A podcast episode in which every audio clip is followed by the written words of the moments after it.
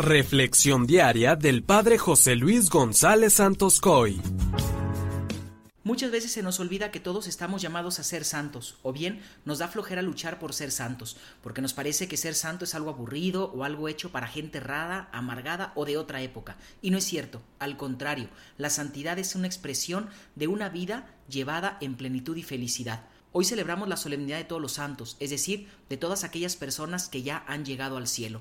La santidad se debe vivir todos los días. Nos cuesta imaginarnos un santo con pantalón vaquero, con jeans y con una vida tan normal como la tuya y la mía. Ser santo lo hemos identificado con ser raro o aburrido. A veces también hemos identificado al santo con ser perfecto y concluimos que deben ser cosas de otra época, porque hoy en día hay gente buena y hasta muy buena, pero perfecto es algo que no podemos decir de nadie que hayamos conocido. Pues hoy el Señor en el Evangelio de Mateo 5 del 1 al 12 nos propone el camino para ser santos. En aquel tiempo, cuando Jesús vio a la muchedumbre, subió al monte y se sentó.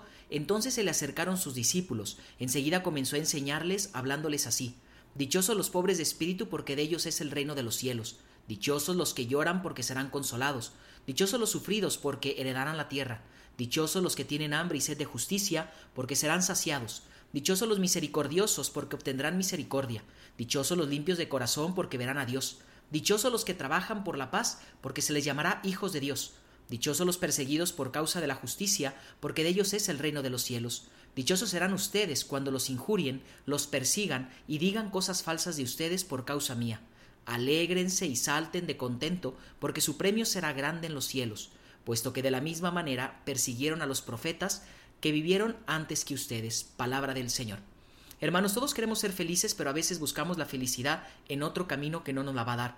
A veces la buscamos en la riqueza, en el éxito, en la posición social, en el amor, en el poder, en el placer, etc.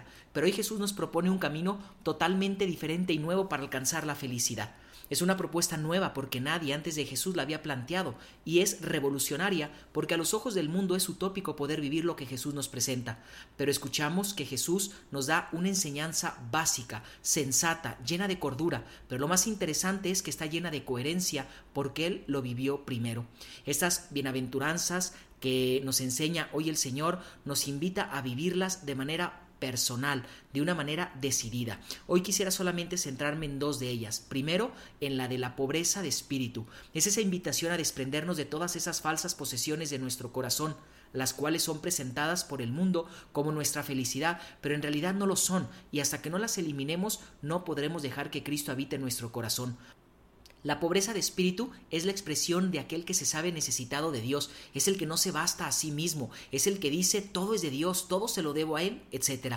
La otra bienaventuranza que me llama mucho la atención es la de la limpieza de corazón, ya que es la única bienaventuranza que nos promete la visión de Dios.